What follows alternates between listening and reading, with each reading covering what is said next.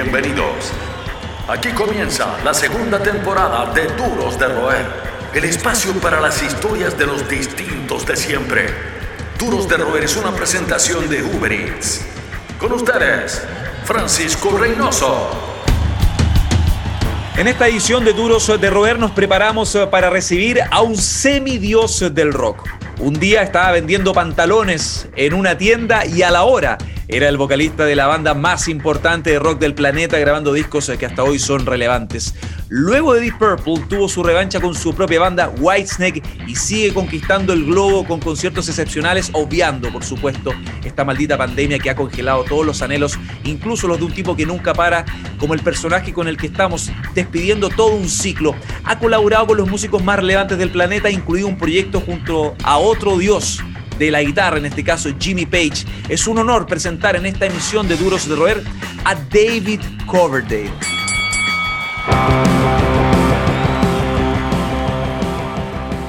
Okay, David. Well, as I said, um, thanks for doing this. Uh, what an honor it's uh, it is uh, to have one of our rock's history, history's most relevant voices on your show. Welcome. How are you doing, and how's your health? Well, thank you so much. It's a pleasure to be with you. Uh, health is really good. Thank God. Uh, obviously, we're all under very challenging and testing times. Uh, we just have to look after, after ourselves and each other. That's the big thing. That's the big scenario. The sooner we can get back to making music together, uh, wear a fucking mask. You know, it's not a big thing to ask. Wear a fucking mask and let's get out of this. You know. Yeah. It's it's been a very strange year. Well, switching a little bit topic, David. Um, yep. Through your career, you have been at the center of the world of rock. You know, with Deep Purple, uh, Whitesnake, and many many other huge projects. But there is a collaboration that um, we really liked and caught our attention. I'm referring to the Coverdale Page album from '93 with Jimmy, uh, which even had a, unfortunately, a small tour to go with it. So, what was it like working with Jimmy Page, and what did you remember from uh, those years? Uh, Jimmy and I, thankfully, have maintained a super friendship. Uh, we were talking last week. Um, We've just got the rights back uh, to the Coverdale Page record after many years of it just sitting in a fucking warehouse. So we were talking about what we would like to do with this project. But working with Jimmy was amazing because he was one of my uh, British uh, rock heroes uh, as a member of the Yardbirds. Yeah, uh, the Yardbirds was my favorite you know band in the in the 60s it had eric clapton you know hmm. five live yardbirds and then jeff beck uh, mind-blowing. And of course jeff brought jimmy page in as the bass player and then ultimately jimmy switched over to play guitar. Uh, so i was a huge admirer of his work um, you know, before Zeppelin uh, and, and all that kind of stuff. But it was a, an absolute pleasure to work with him. And, uh, and, and I think the feeling was mutual. We've, we've maintained a very good friendship. Well, um, some people say that this project with Jimmy it is uh, what uh, triggered Robert's Plant appetite to reunite with his old bandmates, something that eventually did happen. Was it like that? I don't know. Uh, I'd rather not to be drawn into that you know, it, it wasn't interesting to me. What was great was that Jimmy and I got the best out of each other mm. at that particular time in our lives. Uh, and and the fact that he and Robert work together, they make magic. It's like Lennon McCartney, Jagger Richards. You know, they they, they uh, I'd love to see uh, a reunion of Zeppelin. I really would, just because it's Jimmy's thing. Like Whitesnake is my thing. Yeah. Zeppelin is yeah. Jimmy's. You know, yeah. and to be totally uh, you know, it's it's sad that it, it can't be, uh, but it's very important that uh, you know Jimmy and I are talking, maybe writing a song or two for uh, the 30th anniversary uh, in um, in 2023. these figures, you just pull these figures out of the out of your ass. 2023. we can project anything. Uh, really, absolutely. You just, but the thing is, the most important thing is to have faith, mm. to hmm. have hope. Yeah. uh, that we we have people who represent us, have our interests at heart, and give us the appropriate information for us to deal with it as responsible fucking adults, you know. Uh, and it, it it really is uh, time for community. Wouldn't you agree? It's time for much more. You know, the rock fraternity is amazing. When I, I've played to thousands of people around the world and they come together in this amazing, peaceful 10, 20,000, 30,000 people having a great time. Mm. You know, there's no fucking violence. I don't know how it got so divisive. Uh, mm. I just try to preach uh, love uh, as my music does. Uh, and I try to uh, cheer people up uh, through my social media. Mm-hmm. Um, with and, and of course, uh, my co-producer Michael and I, we've been continuing putting music together uh, for new projects and box sets, as we discussed earlier. Um, it's so we're moving forward. It's most important to do. Yeah. You know, movement. You know, positive mm. movement. La calle es su escuela. El rock su universidad.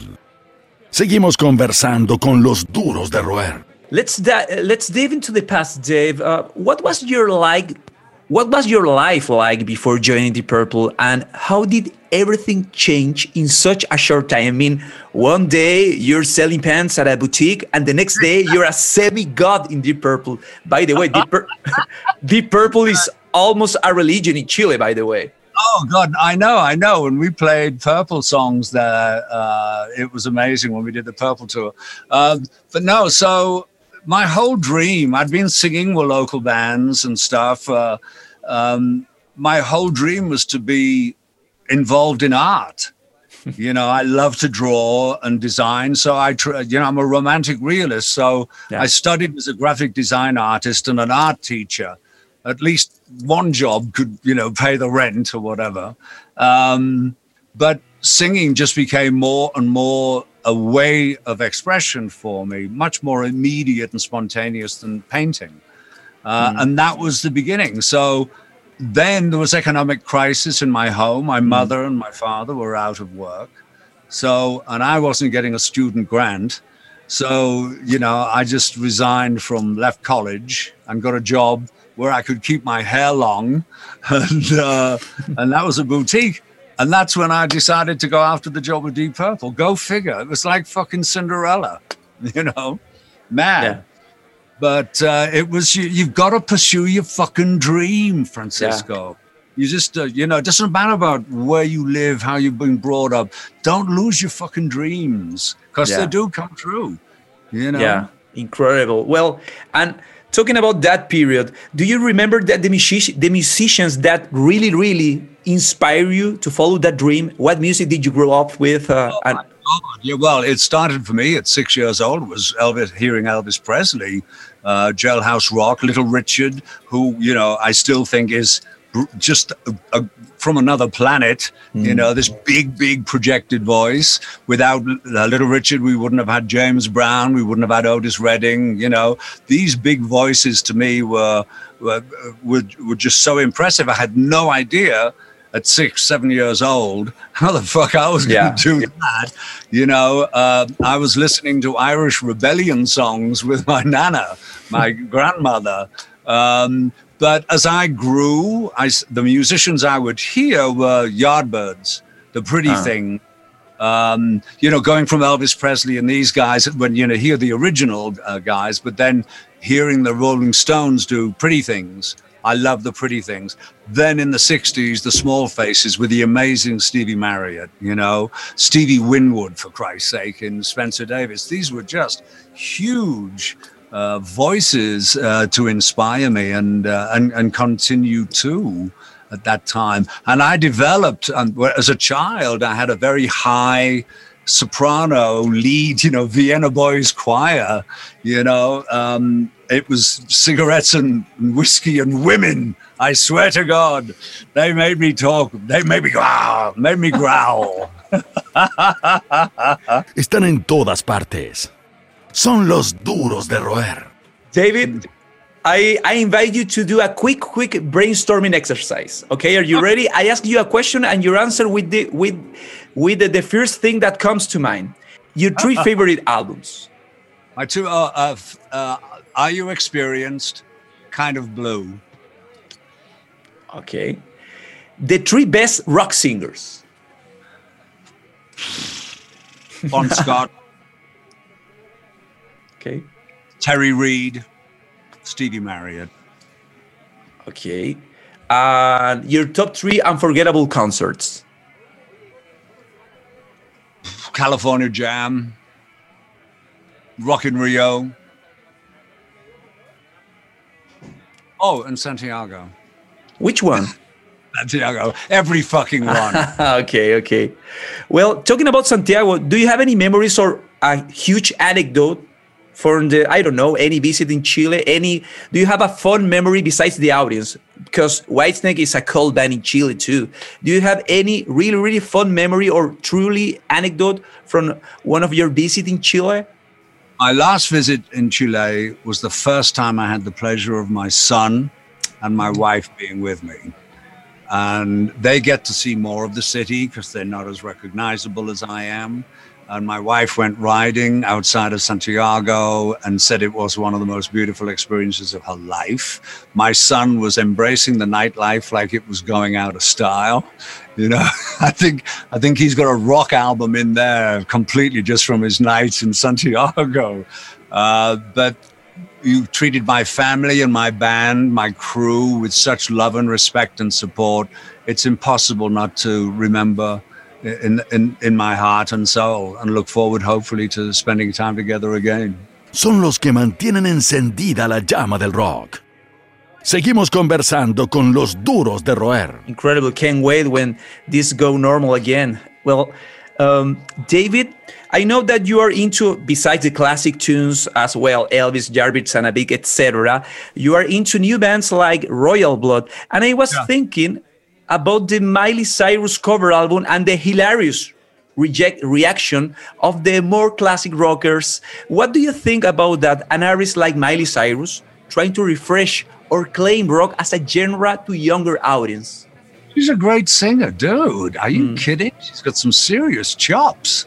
You know, I don't think that, you know, it's rock should be all guys. I'd have a chick bass player, chick guitar player any fucking day. You know, I see Michael Jackson's choices of guitar players. Orianthi, amazing. You know, uh, and a great. Are you kidding me? That'd be great to share a tour bus with. but um, but no, it's. Uh, I, I I don't think we own. Uh, that's why I love the mix that I see in my audience. This incredible mix of ages, you know, and, and, and men and women, and probably transgender. But the circumstance is, there's all the fucking barriers are off. You're in there enjoying it. Here I go again, still of the fucking night, slow and easy together. You know, you might meet your best friend or whatever. Why should that be a closed shop? It should be wide open for people to. I'd love to hear fucking Miley Cyrus sing "Still of the Fucking Night." You kidding? You know, it's. I'd love to hear people send on my social media all the time their versions of songs. Yeah. It's a treat for me to hear. You know, go for it. Más que un club, una familia. Sigues junto a los duros de roer. And is there any new artist that caught your attention and you would like to collaborate in a short in in a short way in short time maybe in it's, the near future well it's funny actually it's it's not so much a new artist but you know what speaking recently with jimmy uh, jimmy page and the idea of maybe writing something together is very interesting you know after all these years um, Ritchie Blackmore and I talked about that several years ago. Um, but I mean, Whitesnake is a full time fucking job for me. It's, yeah. you know, everything uh, that's my baby and that's my house that I need to, to keep in order. Uh, so anything that really takes me too far away from. Uh, but I, I, must say, I've just been writing a Christmas time song, which you're going to yeah. fucking probably get next year. I swear to God, I'm really happy with it. Uh, and I love the spirit of Christmas. Hopefully, it'll bring us more together. Uh, there's some changes and administration going on, which I think will be a positive for uh, for the world. Um, I, I, have great optimism, uh, Francisco, for a positive future. You know, uh, my children deserve it. How do you see the future in general, in, in, in terms of industry, in your own way? I, I will, well, there's always going to be music, dude. There's always going to be people making movies and documentaries and express painting and, and writing poetry, expressing themselves. It's, it's immense. It's part of the human spirit. It's what makes us different. Mind you, I've seen, you know, uh, uh, Mozart played in the jungle and fucking animals digging it. You know, you don't know until you're exposed to it how beautiful it can be or how heavenly it can be or opens your heart to an experience and reminds you you're not the only one to have a broken heart or the only one to get laid, you know? So all of those kind of things. I have no crystal ball to see how this is going to go. I just see the people I'm working with uh, in this environment, uh, as we're looking at now on Zoom, and uh, and and and that's we just have to to make that really count. You know, this is precious times. I'm using it for creating. Well, David, definitely we hope to see you live on stage in your home, in your normal, in your in your comfort zone totally. when this go, goes normal again. Thank you for, for the bottom of our heart uh, for doing this. Thank you for your time. Um, well, thank you. Merry Christmas, my friend. Thank you so much. Thank you, David. Esto fue Duros de Roer Podcast. El último apaga la luz. El Club de los Distintos de Siempre fue presentado por Uber Eats. Hasta la próxima.